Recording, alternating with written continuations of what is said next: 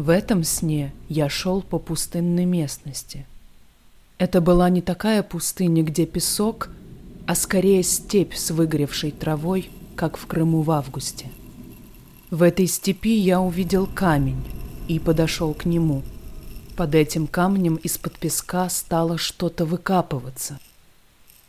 Сначала появилась голова птицы, потом крылья — а потом она стала подниматься выше, и я понял, что у нее длинный змеиный хвост.